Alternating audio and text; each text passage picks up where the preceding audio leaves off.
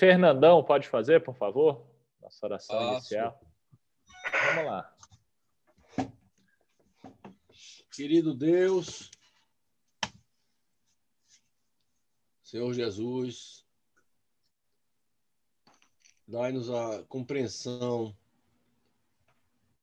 transborda nosso coração de amor pelas nossas mães, por todos aqueles que são filhos ou filhas, e permite, Senhor, que a compreensão de hoje atinja nossas mentes com a lucidez que é muito própria do Senhor.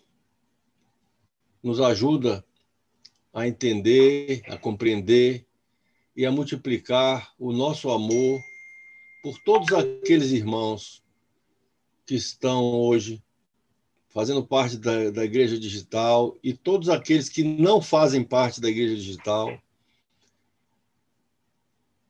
Nesse agradecimento para, pela nossa origem, né? Porque todos nós viemos de uma mãe, de uma mulher, né? E por isso nós somos filhos também, né? Dessas mães maravilhosas que foram as nossas mães.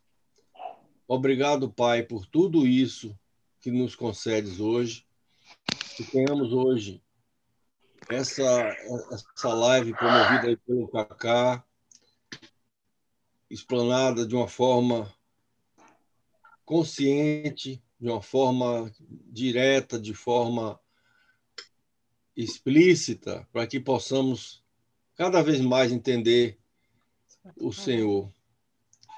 Porque o Senhor é o nosso pastor e nada nos faltará. Ele nos faz repousar em pastos verdejantes, leva-nos para junto das águas de descanso e refrigera nossa alma. Guia-nos pelas verdades da justiça, pelo amor do seu nome. Ainda que nós andemos pelo vale da sombra da morte, não temeremos mal algum, porque tu estás conosco. O teu bordão e o teu cajado nos protegem.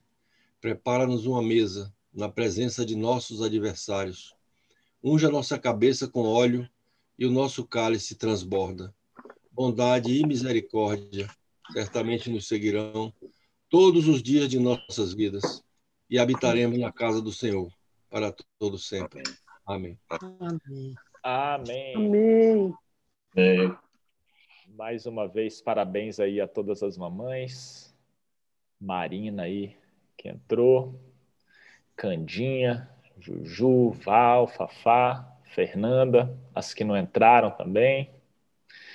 E vamos lá começar, pessoal. Uma das finalidades da Igreja Digital é, por meio de instrumentos diferentes, trazer aí a bondade desse Deus maravilhoso, né? Que muitas vezes é trazido de uma forma diferente desde a nossa infância, muitas vezes com aspecto de maldade ou de um juízo que a gente não consegue entender. E essa é uma fórmula errada, ultrapassada, usada para aprisionar uma doutrina que não tem a mínima combinação com Jesus ou com nosso Deus. Então a gente vem trazer a bondade infinita dele aqui. É, eu lembro da Candinha falando que leu Ezequiel. Hoje a gente vai trabalhar bastante nesse livro aqui. Se a pessoa começa lendo muito Ezequiel, sem conhecer a bondade de Deus, ela vê muito juízo. E aí ela pode pensar dessa forma: poxa, olha lá, Deus é mau, ele pune, ele castiga. E essa é uma forma erradíssima de pensar, talvez a pior forma de pensar, porque o juízo dele é divino. O cumprimento de lei dele é perfeito. Agora vamos explicar isso na prática. A gente está lá na delegacia e aí chega um cara e, dirigindo embriagado, mata um casal de inocentes. Malu que entrou agora aí, vou repetir o exemplo, Malu. Parabéns aí pelo Dia das Mães. O exemplo é o seguinte: Obrigada. o cara está embriagado dirigindo, ele vai e mata um casal de inocentes. E esses inocentes tinham pais. E esses pais chegam na delegacia. E eles querem esse cara preso, o que dirigiu embriagado. E a antiga lei permitia para o delegado arbitrar fiança.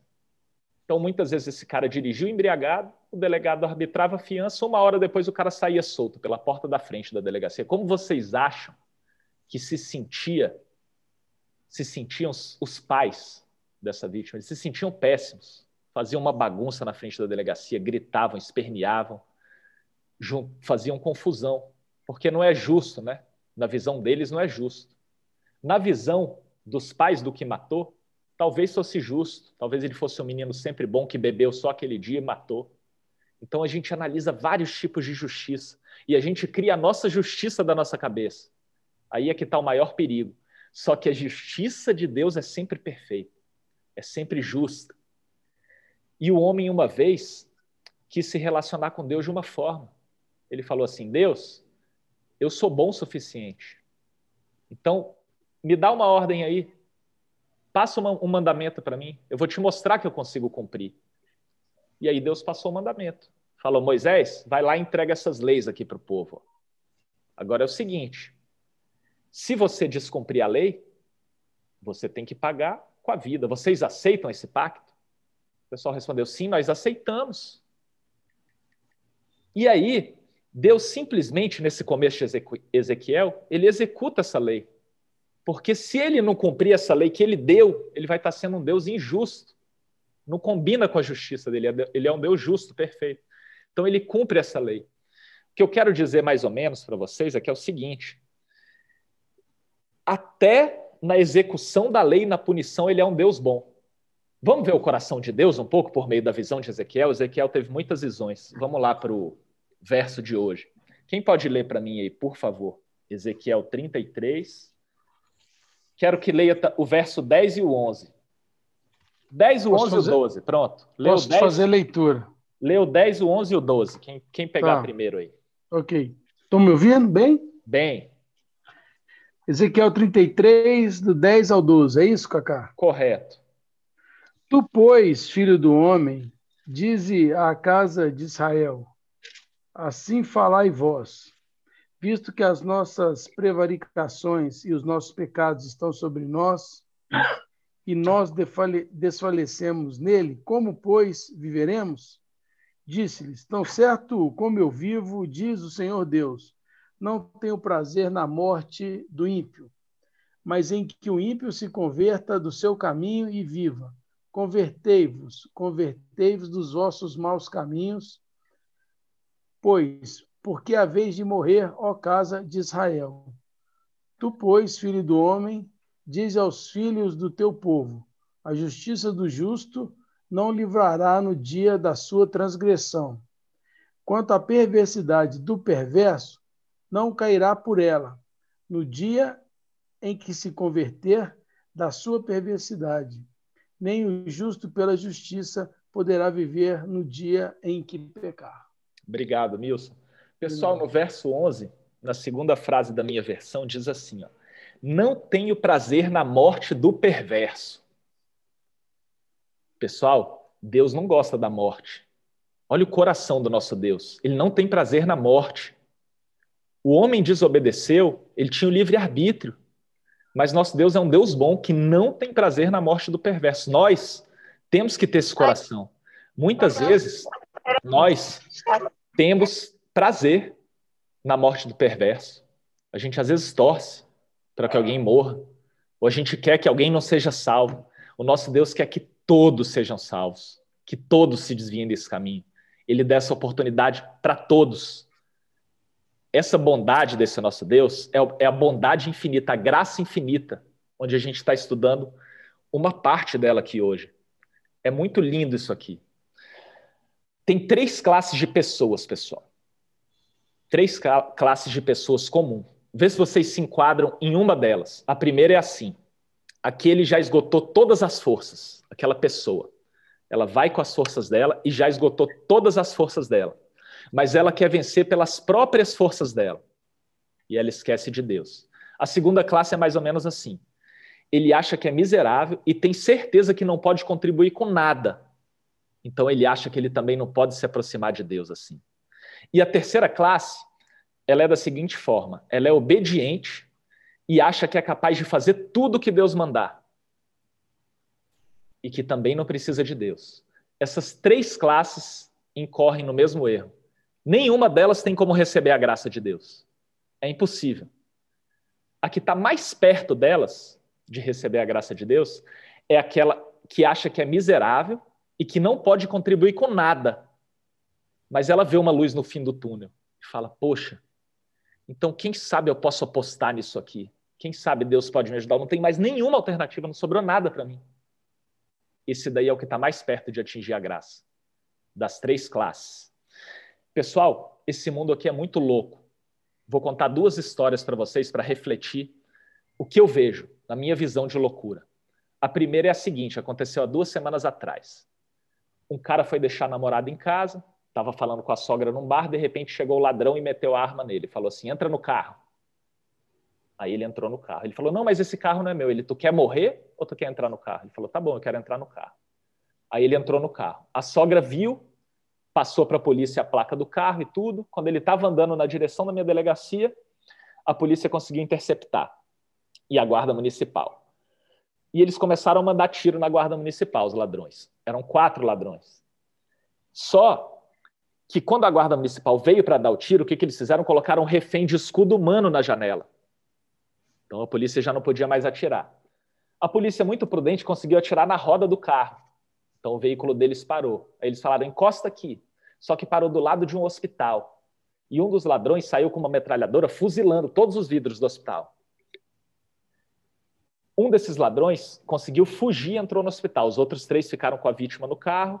A polícia acabou negociando, eles se entregaram. Esse que entrou no hospital deu um tiro no guarda municipal que estava no colete, de colete. Quase mata o guarda municipal, mas o colete protegeu.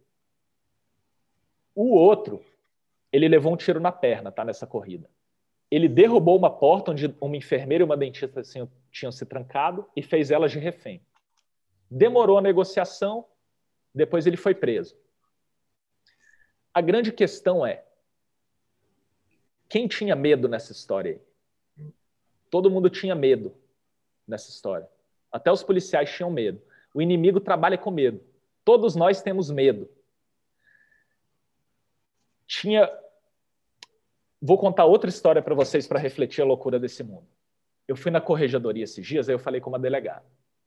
Ela me falou: Olha, eu vou te ajudar. Eu falei: Por que você vai me ajudar? Ela, porque eu sei como é teu trabalho. Outro dia eu fui dar um depoimento para o preso assinar e eu gosto de deixar de longe o depoimento. Só que ele veio correndo, deu uma voadora e acertou no meu peito. Me derrubou para trás na minha cadeira, eu bati com a cabeça no chão. Essas são as loucuras desse mundo. Quero que vocês prestem atenção como esse mundo é louco. Agora, vamos voltar para a história do medo. Tinham, para a galera que entende de futebol aí, vai perceber melhor. Tinha um jogador do Fluminense chamado Canhotinha de Ouro, Gerson, que era da seleção brasileira. E aí, depois de um tempo, ele foi virar treinador apareceram vários convites, né? Só que ele tinha que viajar de avião, o Brasil inteiro, de dois em três dias, não dava tempo dele fazer os percursos de carro. Só que ele tinha muito medo de viajar de avião. E aí ele recusava todos os convites para ser treinador, que era um sonho dele. Vocês estão percebendo uma coisa, pessoal? Na primeira história que eu contei, o medo, as pessoas tinham medo, mas elas não deixavam de agir por causa do medo. Na segunda história desse treinador, o Canhotinha de Ouro, o medo tinha ele. Vocês estão percebendo isso? A gente pode ter medo e dominar o medo. O medo é um espírito, a gente já viu aqui. Ele pode até entrar na gente, mas a gente domina. O espírito de Deus tira ele, joga para fora e a gente vence. Ou ele domina a gente. Então a gente tem que prestar atenção nisso, a gente tem que se policiar. Uma grande diferença é o seguinte: Deus te dá o livre arbítrio. Você pode fazer as suas escolhas. O inimigo, ele tira o teu, teu livre-arbítrio. O objetivo dele é te paralisar completamente com medo. O medo te tem e você perdeu o seu livre-arbítrio. Vocês estão entendendo? Todo mundo conseguiu entender essa parte aí? Quero pular agora para outro ponto com vocês. Já que vocês entenderam uma das principais setas do inimigo, agora eu quero falar um pouco de Bíblia. O livro todo de Ezequiel, Candinha. E todos esses livros juntos aqui são compilados só. E ele te dá bênçãos, promessas, coisas boas. Mas o que, que o mundo te dá?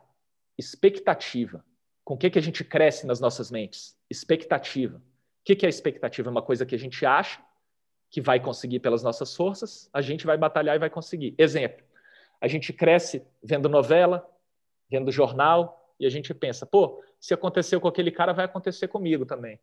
Aconteceu coisas boas, vou fazer o que aquele cara naquela novela fez. Ah, vou fazer o que o cara do jornal falou. Ah, vou ler esse livro aqui de autoajuda. Ah, eu vou confiar nessas expectativas. Aí o que, que acontece? A gente se frustra, se frustra e se frustra. Mas quantos de vocês já pararam para confiar nessas promessas que tem aqui? Que a gente vê aqui toda terça, quinta e domingo na ID. Quantos de vocês já pararam para seguir isso? Porque é o seguinte: a gente quer viver o sobrenatural, mas a gente fica na expectativa do natural a gente não vai para a promessa do sobrenatural. A Ide está aqui para fazer vocês caminharem para isso. E qual a mensagem central do livro de Ezequiel? Vamos lá para o capítulo 36 de Ezequiel. O coração das, de todas as visões que, visões que vieram para Ezequiel. Ezequiel viu querubim no começo do livro. Ezequiel vê o fim do mundo, a batalha contra o anticristo no final do livro. Ezequiel vê a Bíblia inteira, de Gênesis e Apocalipse. Deus mostra tudo para esse profeta. Só que o que ele mais mostra para esse profeta, que é o mais fantástico de todos os livros, de todos os profetas, é essa visão daqui. Do capítulo 36, versos 26 até o 29. Quero que alguém leia para mim, por favor. Capítulo 36 de Ezequiel, versos 26 até o verso 29. Posso ler, Cacá? Posso ler. Não, então. Fernandão leu o 26 e o 27, a Val leu o 28 e o 29. Tá bom. as mães primeiro, viu? O Val leu o 26 e o 27, o Fernandão 28 e o 29. Pronto, agora tá bom. Obrigado. Vamos lá. Uh, Dar-vos-ei coração novo, e porei dentro de vós espírito novo. Tirarei de vós o coração de pedra, e vos darei coração de carne. Porei dentro de vós o meu espírito, e farei que andeis nos meus estatutos. Guardeis os meus juízos e os observeis. 28, né? 28 e 29. Vocês habitarão na terra que dei a seus antepassados. Vocês serão o meu povo, e eu serei o seu Deus. Eu os livrarei de toda a sua impureza. Convocarei o cereal e o farei multiplicar-se, e não trarei fome sobre vocês.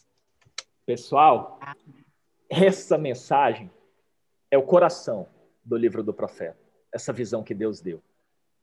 A gente lê aí a Torá, que são os cinco primeiros livros, e o Antigo Testamento todinho, até o livro dos profetas. E a gente vê que o povo não consegue obedecer 100%. Tem as leis, mas ninguém consegue cumprir. E como que vai cumprir? Como que vai resolver esse problema? De que, que adianta tanto ensinamento de doutrina, de lei, lei, lei, lei, se a gente vê juízo, juízo, juízo, que o povo não consegue cumprir a lei. Como que se resolve isso? Deus está falando aí para Ezequiel, Ezequiel, avisa para o povo. Não tem como, pelas três classes que eu falei no começo, se eles forem pela força própria, se eles acharem que não podem fazer nada, que são miseráveis e não se chegarem a mim, ou se eles acharem que são obedientes e capazes com essas fórmulas antigas não dá certo isso. E aí Jesus vem, vem cumprir a profecia de Ezequiel. Vem ensinar como vai ser. E ele fala, Jesus fala, agora é o meu ensinamento. Leiam o meu ensinamento. Eu vou soprar o Espírito Santo dentro de cada um de vocês. Quem crê certo vai viver certo. Isso vai mudar, pessoal. Com o Espírito dirigindo você, ser humano, você vai co conseguir obedecer os estatutos. E não são mais os estatutos de Moisés. Não é um simples homicídio físico. É um homicídio espiritual que é muito maior. Não é um simples adultério físico. É um adultério espiritual. Está mais difícil agora a obediência.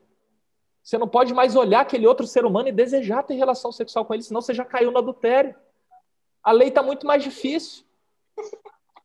Só que você tem o Espírito Santo dentro de você para te conduzir, e é ele que vai fazer, não é mais você. Essa é a mensagem central, pessoal. Que vocês entendam isso que a Ide vem trazer. É a bondade infinita de Deus, ou a multiforme graça, para quem preferir, como está escrito eu prefiro bondade infinita, que não tem. As definições são inesgotáveis. A gente vai ficar trazendo aqui até os nossos netos e gerações e gerações, e nós somos a geração da graça, e não vai se esgotar. Estamos encerrados aí para perguntas. Alguém tem pergunta? Marina, Letícia, Fátima, Malu, Candinha, que falar, é o Fernandão. Meu amigo, doutor delegado, Olha, obrigado pela explanação, que foi muito lúcida para todos nós, esclarecedora. Obrigado pela compreensão da palavra que eu absorvi nas suas palavras. Essa bondade infinita de Deus é que faz a gente se proteger do medo, é que faz a gente reagir quando temos medo. É isso que faz a gente superar as nossas dificuldades, seja de doença, seja de qualquer outro tipo de sentimento. Então, Cacá, parabéns pela forma com que você conduziu tudo isso hoje para nosso entendimento e eu vanglorio as mães que estão presentes e as mãos, mães que estão ausentes por tudo que elas foram para nós e por que elas são para nós. Um beijo nesse coraçãozão, Cacá. Glórias a Deus, hein? As glórias vão para Deus. Não vão diminuir meu tempo aqui, não. Vamos lá. Alguém tem dúvida, pergunta? Quero viver muito. Tia Cande, quer falar alguma coisa? Se não tivermos dúvidas, vamos passar para os complementos. Candinha que leu Ezequiel todo, se quiser comentar alguma coisa, se tiver entendido, se não tá tiver entendido. Aí, tá, tá, tá travado, Candinha. O microfone está mudo. Tá, tem que desativar o microfone, Candinha.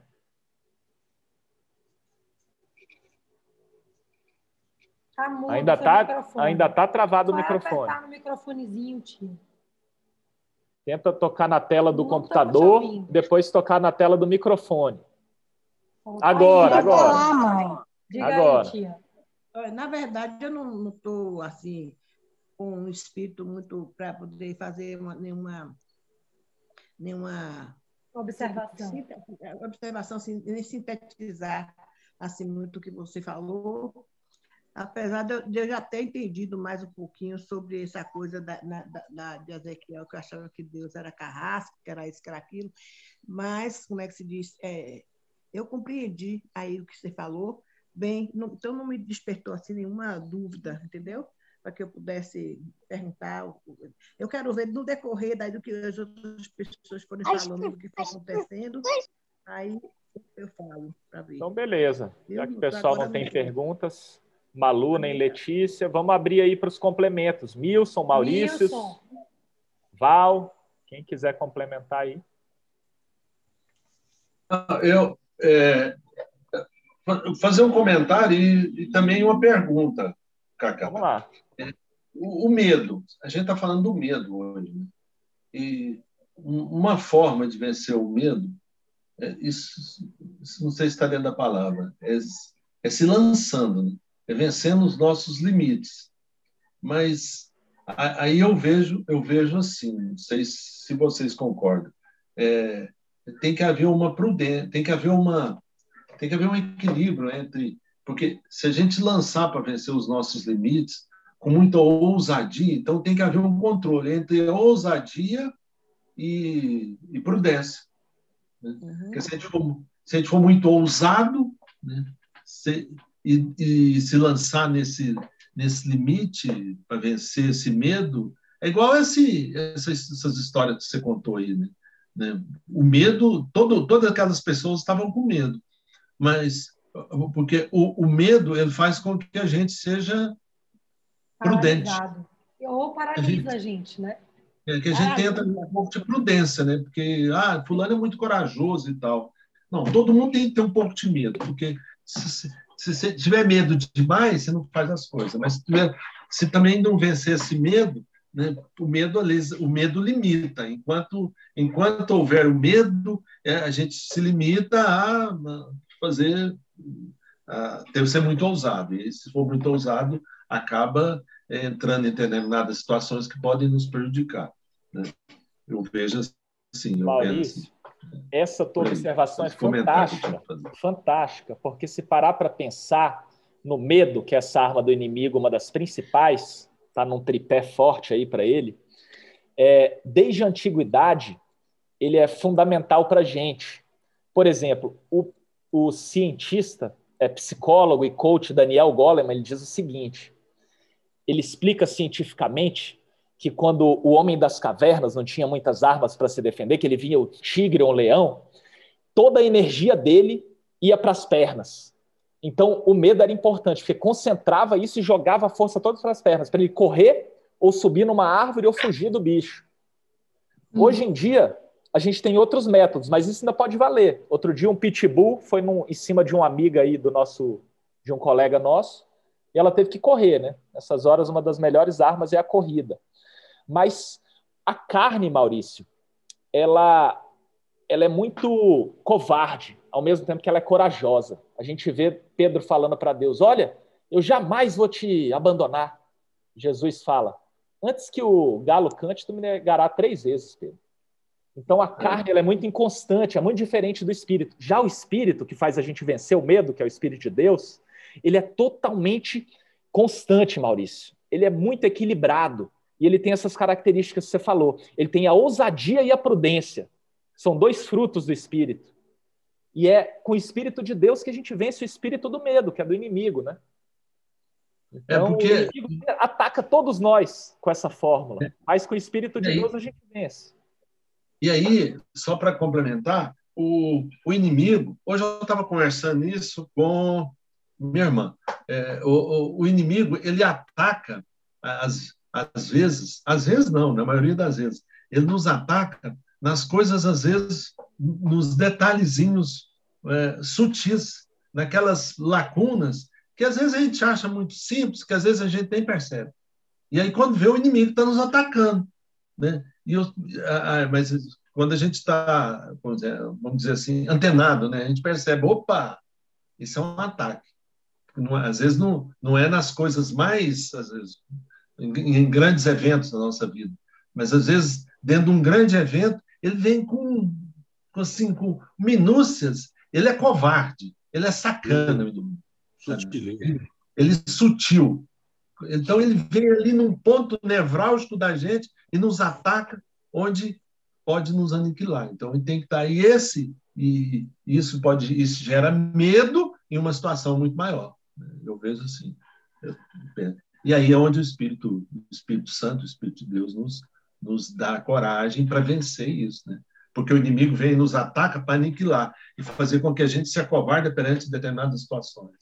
Né? Porque, com certeza, essas pessoas que você contou aí, dessas coisas que aconteceram, eles ficaram com medo. E se não for o Espírito Santo de Deus, eles vão se acovardar, ficar com medo perante outra situação que vai, que possa vir a acontecer na vida deles. Assim que eu penso. Muito bom, Maurício. Val, mão levantada. Eu, eu, eu, eu, queria, eu queria é, entender um pouco. Eu, eu não sei se. Travou lá. Está travando a Val. Mais alguém aí? Eu tenho Wilson, uma coisa em mim. Maurício Cone. Que a Cândia está falando. Tá, Está aberto aí? Oi. em relação ao medo, eu tenho uma coisa que eu não vou ficar falando aqui, porque é coisa mais para a sessão terapêutica, eu acho. Mas eu tenho medo de uma coisa que eu, que eu. Eu tenho medo de uma coisa que eu acho que eu sei o que é, mas ao mesmo tempo eu não venço aquele medo que eu sei qual é. É o medo conhecido, mas eu prefiro vencer o medo desconhecido. desconhecido. Então, eu acho que isso é um pouco de maluquice, entendeu? Porque eu, eu preciso descobrir se, se, é o Espírito Santo que, que faz eu ficar muito precavida desse medo, ou então é porque eu não, eu não venço esse medo de nada. Por exemplo, o medo da, da, do, da minha música, por exemplo, que eu poderia, eu sei que eu poderia fazer é, na minha música muito mais do que eu fiz, o que, o que eu faço. Mas, ao mesmo tempo, eu tenho medo de me meter para fazer, entendeu? Não sei se vocês estão entendendo qual caso. Eu entendi, Agora, uma coisa que eu não conheço Agora, uma coisa que eu sei que não, não saberia qual seria a consequência, aí eu, eu me jogo, entendeu? Para ver como é. Mas uma coisa que eu acho que poderia dar certo, eu não vou. Então, eu não sei se isso é uma autopunição, não sei o que é, mas é uma coisa que eu sinto que é uma pedra no meu sapato que não há meio, entendeu? Eu fujo, eu deixo, eu, eu faço de conta que aquilo não, tá me, não me interessa mais, não sei o quê, PPP. Eu não, eu não tenho aquela coragem de desbravar por que, que essa coisa me trava, entendeu? Entendi. Mas qualquer outra coisa assim, que eu tiver que me meter para poder me superar, eu vou. Mas nessa área não adianta que eu não vou. Val, é você está travando muito. A vida inteira e não vou. Tô. a gente não ouviu nada do que você falou. Na primeira a gente não ouviu nada, agora a gente está ouvindo. Ah. Então, deixa eu ver se eu consigo. Vocês estão me ouvindo agora? Ou agora travou sim. de novo? Estamos te ouvindo. Tá. Quando eu falar que travou, eu vou saber, porque vocês não estão travando, só então sou eu. É... Então, voltando aí a, ao que o Cacá falou, começou a falar, e agora a gente já está no medo. Mas, se você for observar Ezequiel, ele foi chamado para divertir o povo de Israel, certo? Uhum. Porque o povo de Israel estava pecando demais. Estava indo contra tudo que Deus, lá atrás, tinha dito que seria bom. Se você fizer, vamos dizer assim, que seja lógico tudo que você fizer de uma forma é, é, dentro da lei de Deus, você terá bênçãos e bons resultados, correto? Tá. E aí, quando Ezequiel é chamado, é porque o povo está totalmente fora da regra. Travou de novo, Val. Candinha, preste atenção. Todo tipo de medo é um espírito do mal para você combater só com o Espírito Santo. Está dentro de você. Com oração. jejum, oração, Isso. ações de graças. É sempre ele. Ele é que vai combater, não é nem você. Você tem que deixar ele te dirigir. Como é que eu posso deixar? Peça, ore, acredite, fé. Minha vida é só, é só orar o dia todo. Você falou aí da falta de coragem, Candinha. A Bíblia inteira, Deus vem falando, Moisés, tenha coragem. Josué, tenha coragem. Jesus Cacá, vai fala, cair. não tenha medo. Cacá, não quer abrir outro, medo. quer abrir outro. Vamos abrir, cair, vamos abrir. Quanto Porque você conclui seu pensamento, Cacá.